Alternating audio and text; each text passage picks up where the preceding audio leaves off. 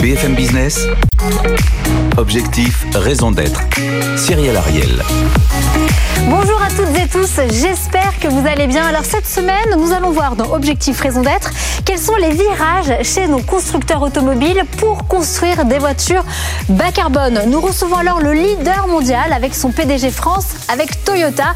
Et en face, le challenger de la semaine, c'est une jeune entreprise, le constructeur 100% hydrogène Opium, représenté notamment par notre ancien ministre des Transports. On rentre tout de suite dans le cœur du sujet. Ils sont là, ils sont deux et ils s'engagent. BFM Business. Objectif, raison d'être. Les entreprises face au défi de la RSE. Et cette semaine, nous sommes ravis, c'est une première pour nos deux invités sur ce plateau. Franck Marotte, vous êtes le PDG de Toyota France. Et en face, Jean-Baptiste Djebari, président de Opium. Ravi En plus de ses, de ses anciennes fonctions. Alors, Toyota, on ne vous présente pratiquement plus. Vous êtes tout de même le leader mondial. Opium, un petit peu moins peut-être, parce qu'on va surtout entendre parler de vous à horizon 2025, quand vous allez sortir euh, votre Machinal à 100% euh, véhicule hydrogène, 1000 km d'autonomie, une recharge en 3 minutes. On a hâte de voir ça. Alors tout d'abord, quelle est la raison d'être du leader mondial? Bonjour Cyrielle, bonjour Jean-Baptiste. Un leader mondial, ça doit se donner un, une vision et un rôle sociétal. On a une responsabilité quand on est leader, alors même quand on ne le reste pas en permanence. Toyota a eu la chance de le devenir et elle l'est devenue justement euh, en se donnant cette vision qui était de faire bénéficier de tout son savoir-faire, de toute sa technologie, de toute sa recherche et développement pour décarboner et pour arriver à une société meilleure et à un environnement meilleur. Et chez Opium alors chez Opium, l'idée c'est de contribuer de façon assez décisive à la décarbonation des transports. Et dans les transports, le véhicule automobile prend évidemment une place euh, importante. Et donc l'objectif de l'entreprise, c'est évidemment de commercialiser d'ici fin 2025 un véhicule à hydrogène qui sera exposé au salon de l'auto entre le 17 et le 23 octobre. Donc Cyrielle, vous pourrez venir l'admirer. Avec grand plaisir. J'ai surtout une question, Opium, parce que vous êtes beaucoup plus récent que Toyota. Euh, et parmi, on va dire, les challengers que je reçois, ils sont beaucoup plus alertes, en tout cas. Euh, pour par exemple avoir la certification Bicorp Est-ce que c'est quelque chose justement quand on est 100% hydrogène et qu'on est là véritablement pour challenger le marché, bien que Toyota soit déjà pas mal avancé en termes de décarbonation Est-ce que c'est, ce sont des enjeux qui justement qui, qui... Ouais, c'est un petit peu by design, comme on dit en, en mauvais euh, en mauvais français. C'est encore une réflexion en cours dans l'entreprise, savoir si c'est une entreprise à mission ou si on va aller chercher le, le label Bicorp. Mais évidemment, c'est le sujet de, de, de, de soutenabilité euh, environnementale, de sustainability, comme on dit là aussi en, en mauvais français, c'est tout à fait ou de important CSA. pour nous. Voilà, euh, c'est tout à fait important pour nous. On y travaille euh, évidemment de façon euh, approfondie. Et vous, Toyota, on ne peut plus passer à côté du label Bicorp en plus? Bah, c'est aussi, ça fait partie des ambitions euh, et tout s'inscrit en fait, euh, label ou pas, dans une euh, dans une ambition qui est d'avoir la meilleure contribution et quand on a le, le plus gros volume de vente dans le monde entier, euh, parce que finalement l'écologie doit pas s'arrêter aussi aux frontières françaises ou européennes, il faut que ça il faut que ça devienne un enjeu mondial et, et on, on a l'ambition d'y participer massivement.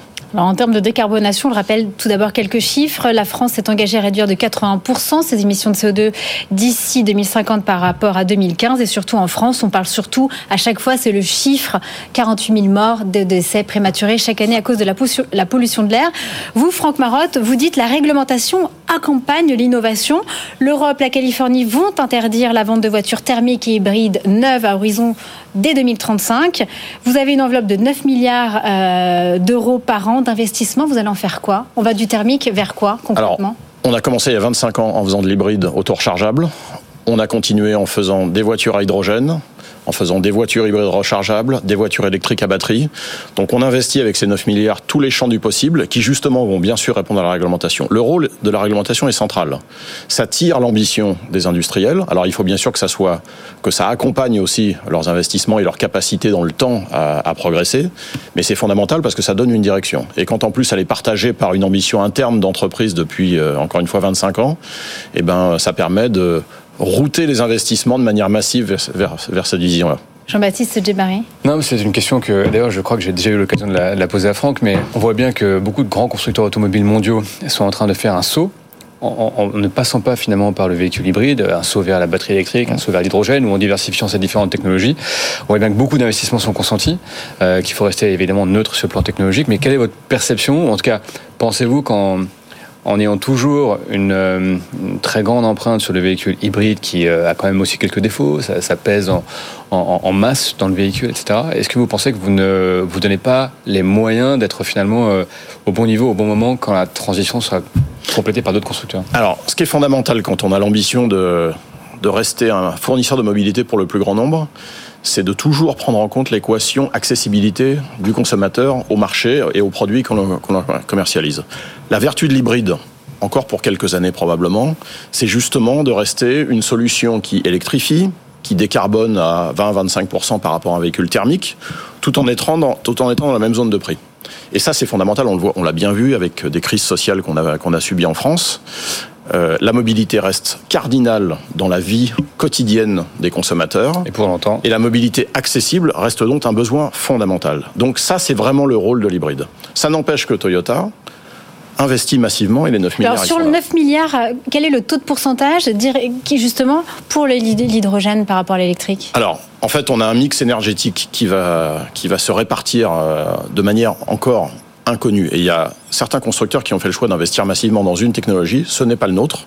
Donc on, répartit entre les batteries, entre l'hydrogène, entre l'hybride rechargeable de manière relativement euh, proportionnelle. Et, euh, et, ensuite, on explore les différents segments de marché de la plus petite voiture jusqu'au poids lourd, de manière à devenir justement des acteurs de la, de la décarbonation sur l'ensemble de la filière de, des filières de mobilité. Parce que même les poids lourds, ça va bien au-delà de ce qu'on fait traditionnellement. Et quand vous voyez qu'il y, y, a de nouveaux acteurs qui arrivent, euh, comme la Machina Horizon 2025, est-ce que ça vous challenge de plus en plus et, et ça vous donne pas euh, envie de pousser le curseur plus vers l'hydrogène? On trouve ça très bien. On a mis à disposition tous nos brevets sur l'hybride gratuitement de tous les constructeurs, de tous les acteurs de la filière automobile depuis plusieurs années. On a eu des acteurs qui sont venus récemment, euh, par exemple en France, un des acteurs majeurs qui s'appelle Renault, qui est venu sur l'hybride auto-rechargeable. On trouve ça très bien. L'hydrogène, ça nécessite, et moi je suis ravi que que certains partenaires se mettent dessus massivement et, et l'ambition bah, qui a été affichée de sortir des voitures rapidement, parce que ça va permettre d'évangéliser le sujet. C'était une technologie nouvelle, complexe, mal connue, et donc le plus il y aura d'acteurs, le plus finalement le gâteau sera important pour que chacun puisse prendre sa part, et puis in fine pour que la, planète s'en porte mieux. Non, moi, ce que je trouve intéressant dans la période qu'on vit, c'est que finalement, on redevient un peu euh, pionnier dans différents secteurs des transports. D'ailleurs, c'est vrai dans l'aviation, c'est vrai dans l'automobile. Et dans un moment aussi où géopolitiquement, des choses se passent et, des nouveaux euh, dangers émergent. du coup, la question que j'avais de ce point de vue-là, c'est qu'on voit que Toyota a investi euh, énormément dans les batteries électriques à ce stade. On sait très bien que ça pose des questions de recyclage, de dépendance en matière première, notamment vis-à-vis de notre voisin de l'Est chinois. Et, comment de vous appréhendez... aussi. De terres rares, qui ne sont pas si rares, mais qui en fait ne sont pas du tout euh, aujourd'hui euh, sourcés en France ou en Europe. Comment vous appréhendez cette dépendance géopolitique? Parce qu'on peut très bien, on a vu que les risques se réalisaient. On a un risque russo-ukrainien avec d'ailleurs des implications importantes sur sur le secteur automobile pour, pour la Russie, par exemple. Comment vous appréhendez ce risque, euh, n'importe quoi, d'un conflit entre la, la, Chine et Taïwan, par exemple, qui viendrait, sur le plan des matières premières, poser des très grands sujets euh, sur la capacité des pénuries, et, donc possiblement, alors même que l'industrie européenne se redonne la capacité de se développer sur ces nouvelles technologies, viendrait à nouveau euh, la désorganiser. Comment vous appréhendez ce risque? Alors, ce qui est fondamental, c'est que là encore, la réglementation soit aussi respectueuse des enjeux stratégiques et industriels. Euh, la Chine, en l'occurrence, a massivement investi, probablement avant l'Europe, dans l'électrification de ses véhicules, parce qu'ils avaient des, des, problématiques de pollution beaucoup plus importantes que les nôtres encore, euh, et donc ils sont allés plus vite, et puis ils ont un régime qui, un, un système qui, qui permet de le faire. Si on veut garder une indépendance énergétique, une indépendance dans, notre, dans nos solutions de mobilité et finalement sécuriser à la fin pour chacun des consommateurs sur le territoire qu'il ait l'accès à la bonne mobilité dans le futur, il est fondamental que l'on agisse euh, avec la célérité qui nous permet de suivre industriellement en termes de sourcing énergétique. L'électrification batterie à marche forcée, c'est un vrai risque que vous mentionnez, d'offrir le marché beaucoup trop rapidement à des acteurs qui aujourd'hui sont relativement en avance. Ils sont prêts. 90% des terres rares sont en Chine. La production des batteries aujourd'hui, elle est massivement en Chine, à plus de 70%. Euh, donc, de facto, si on accélère trop fort, trop rapidement sur l'électrique à batterie, ça veut dire des prix qui vont augmenter pour les consommateurs d'une part, et une dépendance à la Chine qui va être beaucoup trop importante. Donc on, a, on le voit bien avec euh, l'énergie primaire aujourd'hui, avec la, la guerre russo-ukrainienne. C'est un vrai danger. Et là, il y a une vraie réflexion politique, stratégique. Et on voit ça dans vos collègues d'ailleurs. euh, On l'a vu, Voilà. on a reçu Ouais. sur ce plateau BMW qui justement se targue de faire un moteur électrique qui ne contient plus de terres rares. ouais. Alors, et Renault aussi a annoncé des matériaux synthétiques qui remplacent les, les, terres, les, les terres rares. Ça, c'est une vraie voie que l'on, bien sûr, on va explorer aussi chez Toyota. Et ça résoudra une partie du problème. Pas tout, mais une partie du problème. Pense qu'on aura effectivement, y compris d'ailleurs en tant que, que continent, et de ce point de vue-là, la, la réflexion d'Olaf Scholz était intéressante il y a quelques semaines quand il a exposé son projet politique, c'est que on voit bien qu'on a quand même des gros sujets, un peu moins sur le cobalt, mais sur le lithium, sur le nickel. Le nickel, on a vraiment un gros sujet. Le lithium, on en a en Europe. Oui. Simplement, euh, y compris euh, politiquement, ça nécessiterait de se poser la question de savoir si on veut l'extraire, dans quelles conditions on veut l'extraire. Et, donc on voit bien que là, les enjeux euh, d'écologie de, ces nouvelles économies euh, se rejoignent et posent la question en tant que bloc, en tant que continent, euh, le chemin qu'on souhaite tracer pour nous-mêmes. On a vu que les États comme la Chine et, d'autres systèmes, et d'ailleurs y compris des démocraties comme celle, des États-Unis, a su mettre l'écologie au cœur de sa stratégie industrielle. Et, vous, encore en tant que Français et Européens, on va dire par, j'imagine par, nature, en tout cas par, par cœur, comment vous voyez l'Europe se reconstituer des capacités d'être une puissance euh, industrielle automobile sur ces sujets-là Parce que vous dites, euh, Jean-Baptiste Dubary, en Europe, on fait des normes, en Chine, ils font des voitures. Bah, Jusqu'à présent, ça a été assez vrai. Et on, on a une approche assez normative en Ouais. Europe et en France notamment. Et, et en Chine, ils ont mis cette stratégie industrielle au cœur de leur. euh, Oui, et, et de ce point de vue, il faut, faire, développement. il faut faire très attention si on veut promouvoir l'investissement industriel. Les, les entreprises ont toujours des logiques économiques à la fin des fins. Que euh, les normes et euh, les conditions fiscales d'exercice de l'activité soient propices à l'investissement industriel. Il y a un enjeu dans les années qui viennent, c'est justement la production de batteries en Europe. Il faut absolument qu'on stabilise les normes, que l'on stabilise la fiscalité pour attirer. Toyota a été et est encore un exemple relativement remarquable de production de voitures en France. On a aujourd'hui euh, une des deux plus grosses usines de production de véhicules euh, en France. Euh, Et vous, bientôt en Normandie Et nous, bientôt sur et vous bientôt en Normandie. Donc on est, on est de ce point de vue extrêmement vertueux. Mais ça passe aussi par une stabilité, parce qu'on a, on a, on a- on fait des investissements sur le long terme. Un investissement dans une usine automobile, c'est un minima euh, 10 ans pour avoir le retour sur investissement. Donc il faut qu'on ait une stabilité. Pourquoi certains ont quitté les territoires européens? C'est parce que justement il y avait de l'instabilité, il y avait des conditions fiscales qui n'étaient plus propices à cela. Donc il faut absolument revenir là-dessus si on veut attirer. Et d'autant plus qu'on a, comme vous l'avez bien dit, un enjeu stratégique à produire ces batteries sur le territoire. On va rester dans l'hydrogène. Il y a une actualité euh, pour Toyota. La nuit blanche, le 1er octobre. Qu'est-ce qui va se passer? Vous voulez justement sensibiliser les personnes à votre Toyota Mirai? On veut évangéliser, c'est-à-dire que on est là face au plus grand événement culturel parisien de l'année, enfin un des plus grands euh, événements culturels, et euh, on va mettre à disposition donc des voitures à hydrogène, la Miraille, euh, pour aller d'un espace à l'autre de l'événement culturel gratuitement. L'enjeu, bah, c'est exactement comme euh, des nouveaux acteurs comme vous qui venez sur ce marché, c'est de faire connaître cette technologie, de montrer à quel point c'est formidable de rouler dans une voiture hydrogène parce que c'est zéro émission, ça rejette que de l'eau, c'est totalement silencieux bien sûr, et c'est d'un confort absolu et c'est une voiture tout à fait normale, démystifiée, tout ce qui tourne de négatif autour de l'hydrogène. Donc ça fait partie, c'est évidemment de l'image parce que c'est un, un petit écosystème. On le fait à plus large échelle en, en- en ayant créé une société de taxi qui va véhiculer des, des particuliers euh, dans Paris. On a, on a 600 taxis qui roulent en- à hydrogène en France. Donc voilà, et le plus il y aura d'acteurs qui feront ce Une de quarantaine de bornes, hein, c'est bien ça quand même. On est quand même à une quarantaine. Ça, c'est l'objectif. Pour l'instant, on n'est qu'à 7. Donc malheureusement, ça va trop lentement, Ouais. mais c'est comme les, c'est comme les bornes de recharge électrique. Il Mais faut ça avance beaucoup là. Il y a une quarantaine de projets Ouais, également qui ont été déposés en 2022. On a plus euh, tout cumulé. On aura plus de 150 bornes à hydrogène en, en Allemagne. Ils ont pris un peu d'avance parce qu'à l'époque, Daimler en 2015 avait voulu euh, avait voulu s'y lancer. Puis après, euh, le Dieselgate, la crise, etc. Mais, mais ça avance très vite. La Californie avance très vite également. Très très vite. Donc, euh, et puis les financements sont là. On aurait pu craindre avec, c'est peut-être une question aussi là, on aurait pu craindre avec euh, les récessions annoncées dans le monde occidental que les flux de financement allaient se tarir sur le développement de l'hydrogène, mais on voit des gros deals qui sont faits entre Amazon et Plug Power et d'autres. Et donc l'hydrogène, parce qu'elle s'adresse, euh, c'est un secteur qui est bien au-delà du secteur automobile, devient en quelque sorte une méga trend, comme on dit en, mauvais euh, français euh, et en économie. Et là-dessus, on voit bien que la crise qu'on traverse sur la production électrique euh, fait Autrement dit, le fait de ne pas pouvoir ou d'être désincité à recharger en heure pleine, par exemple, sa, voiture électrique, redonne de la compétitivité aux voitures à hydrogène. Et c'est d'ailleurs le- un des sujets qu'avait évoqué le patron de BMW. Comment Vous voyez, ce, qu'en six mois, en un an, les choses, les curseurs bougent beaucoup. Comment vous essayez d'appréhender la chose avec beaucoup de souplesse, alors même que vous avez des enjeux industriels qui sont énormes à l'échelle du groupe? Alors, la bonne nouvelle, c'est qu'effectivement, il y a des investissements publics dans l'hydrogène, il y a des investissements privés. Euh, les fonds d'investissement sont tous présents euh, sur l'hydrogène. Donc ça, pour tous ceux qui croient dans cette technologie pour euh, assurer une partie de la mobilité demain zéro émission, c'est une excellente nouvelle.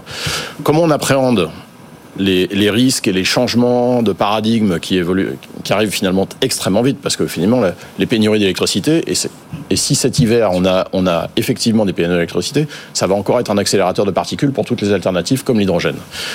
On l'appréhende avec beaucoup d'humilité chez Toyota. Euh, on n'investit pas un champ en particulier.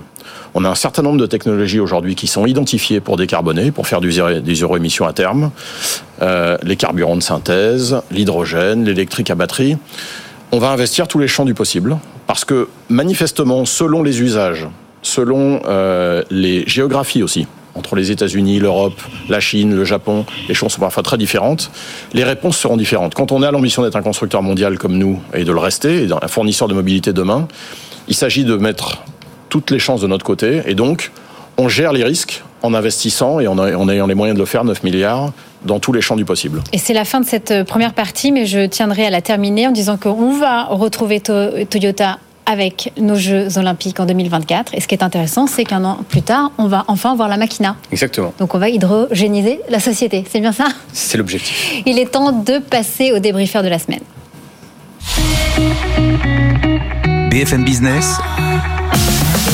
Objectif, raison d'être. Le débrief. Et oui, nous sommes ravis d'accueillir une nouvelle fois Nicolas Imbert, notre débriefeur. Vous êtes le directeur exécutif de Green Cross France. Alors Nicolas, qu'avez-vous pensé, on dire, de ces deux feuilles de route et notamment euh, de ces engagements euh, vers l'hydrogène? Et surtout quelles sont vos questions pour Franck Marotte? Euh, bonjour. Et à vous entendre, je suis un petit peu étonné parce qu'on est en train de caler les innovations technologiques de demain sur des schémas de mobilité qui sont plutôt tirés dans le meilleur des cas d'aujourd'hui, mais peut-être d'hier ou d'avant-hier. On entend parler d'une approche de mobilité individuelle et c'est essentiel, mais qui doit être une mobilité inclusive, qui est complémentaire et qui ne s'oppose pas aux mobilités douces et collectives le fait d'avoir un signal très fort des politiques publiques a été plusieurs fois relevé par les deux interlocuteurs et euh, c'est essentiel euh, parce qu'aujourd'hui, on se rend compte à quel point la qualité de l'air et les décès anticipés sont un enjeu du quotidien dans nos villes et euh, des rendez-vous ratés en France comme le contrôle technique des deux roues motorisées nous ont montré l'importance d'être au rendez-vous de. La prochaine échéance, c'est les zones à faible émission. Et par rapport à ce qui, j'ai une interpellation par rapport à ce qui vient d'être annoncé par Toyota. Les véhicules à hydrogène sont essentiels et sont des éléments de mobilité qui sont très intéressants pour aller d'une ville à un autre. Par contre, quand le 1er octobre, on est en train de mettre à disposition pour les nuits blanches des véhicules à hydrogène euh, pour remplacer des déplacements qui auparavant se faisaient à pied, en vélo, en transport en commun et en trottinette individuelle, est-ce qu'on n'est pas en train de se tromper de message par rapport à une innovation technologique euh, qui est bonne, mais qui n'est pas dans un champ d'action approprié Alors merci Nicolas Imbert. On va laisser répondre Franck Marotte et je crois que Jean-Baptiste Djebari aussi. Alors vous avez tout à fait raison. Tout à l'heure, je signifiais que les usages seront variés et donc les technologies devront répondre aussi à des contraintes d'usage. Toyota a pris des parts dans une société qui fait des bus à hydrogène et nous sommes majoritaires dans une société qui s'appelle Caetano. Et ça, ça participera et ça participe déjà. On en a déjà commercialisé. La deuxième réponse que je ferai par rapport à ce que vous mentionnez, euh, un point central des politiques publiques, c'est effectivement les zones à faible émission. Sur ce sujet, Toyota vient de s'associer avec une société 12 qui fabrique des vélos cargo électriques, donc totalement zéro émission, dont l'objet est justement de nourrir le B2B, donc les, livraisons euh, de dernier kilomètre, mais également des particuliers qui dorénavant ont basculé sur autre chose pour, euh, pour promener leurs enfants, leur matériel. Et donc on a de ce point de vue une gamme qui va bien au-delà des véhicules traditionnels que l'on fait pour répondre en fonction des usages, de la géographie, des contraintes, eh bien, à toutes les possibilités de décarboner de zéro émission. Jean-Baptiste Djebari Non, simplement un point de remarque. Moi, j'ai appris deux choses dans ces dernières années. C'est qu'un, il y a une parfaite complémentarité des modes. Et quand on parle des modes doux, ils sont évidemment complémentaires à, la mobilité euh, individuelle, euh, électrique et, hydrogène. Et que parfois, il y a effectivement des gens en zone rurale ou ailleurs, ou des gens qui sont euh, privés de, mobilité, ou en tout cas en mobilité réduite, qui ont besoin de, véhicules pour se déplacer. Ça, c'est une réalité et ça, ça. Et puis, deuxièmement, il faut avoir une vision à mon avis, un peu global. Ce qui se passe dans le monde sur la décarbonation des transports, c'est global. Et donc, du coup, avoir une vision européenne dans un marché mature, c'est euh, évidemment se priver de comprendre ce qui se passe euh, en Chine d'une part, en Inde. On a une classe moyenne de 300 millions de personnes qui va émerger et pour lequel l'approche de la mobilité est complètement différente. En Inde, par exemple, dans les villes, ils commencent par la mobilité, la mobilité électrique deux roues et trois roues. C'est leur façon de, de, l'adresser. Et donc, il faut euh, vraiment être un peu intellectuellement plastique et censé être un peu franco-centré parce qu'il y, y, a différentes façons d'organiser la transition énergétique de par le monde il y a des grands groupes comme des startups d'ailleurs ont vocation à, conquérir le monde dans sa complexité. En plus, vous aimez avancer ensemble sans être trop concurrents, si j'ai bien compris, messieurs. Bon, merci beaucoup. On n'a malheureusement plus le temps. Merci infiniment, Nicolas Imbert. Il est temps maintenant de passer aux questions des internautes. BFM Business, objectif, raison d'être. Les questions des internautes. Et nous sommes ravis d'accueillir ma consoeur Rebecca Blanc-Lelouch. Bonjour Rebecca. Bonjour Cyrielle. Alors on va commencer les questions tout d'abord avec Franck Marotte, avec Laurent. Laurent qui demande est-ce que le contexte actuel de pénurie énergétique et de hausse de coûts de l'électricité remet en cause le modèle de la voiture électrique? Il peut le remettre conjoncturellement et partiellement. Je pense que sur le long terme, ça ne sera pas le cas. Et l'électrique à batterie continuera à répondre à une partie des besoins et de plus en plus massivement. Mais ça crédibilise aussi les, possibilités alternatives comme l'hydrogène. justement, sur l'hydrogène, on a Fabien qui demande que pensez-vous de l'hydrogène pour les véhicules légers et les véhicules lourds? Alors, il est probable que, pour des raisons réglementaires, mais également d'usage, euh, l'hydrogène arrivera massivement plutôt dans la mobilité lourde, donc les poids lourds, les véhicules utilitaires, pour ensuite, dans un second temps, aussi pour des raisons économiques, euh, de coût euh, de l'hydrogène, dans un second temps sur les véhicules particuliers. Donc, schématiquement, à partir de 2025, c'est les poids lourds, les véhicules utilitaires, et plus proche de 2030, massivement pour les voitures particulières. On va approfondir le sujet avec Samir qui dit Toyota semble avoir justement une longueur d'avance sur l'hydrogène. On voit à quel point euh, c'est dur de mettre en place l'infra pour l'électrique. En sera-t-il de même pour l'hydrogène? Et qui sont les partenaires en vue? Et il donne comme exemple Air Liquide.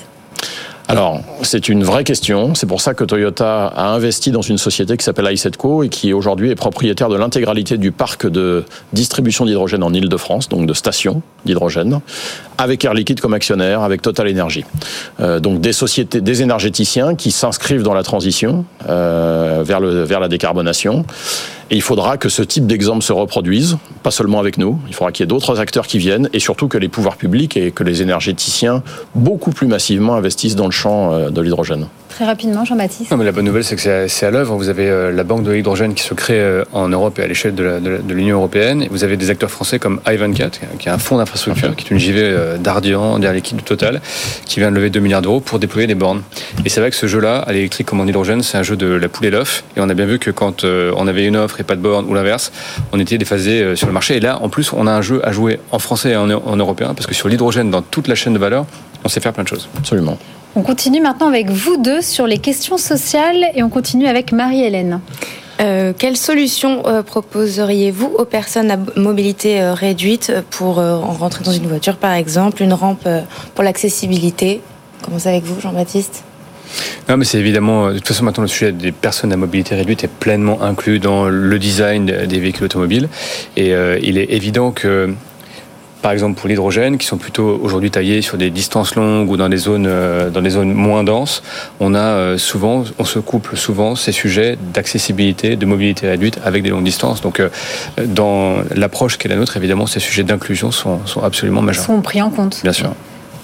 Toyota est partenaire des Jeux paralympiques mondialement depuis les, depuis les Jeux de Tokyo.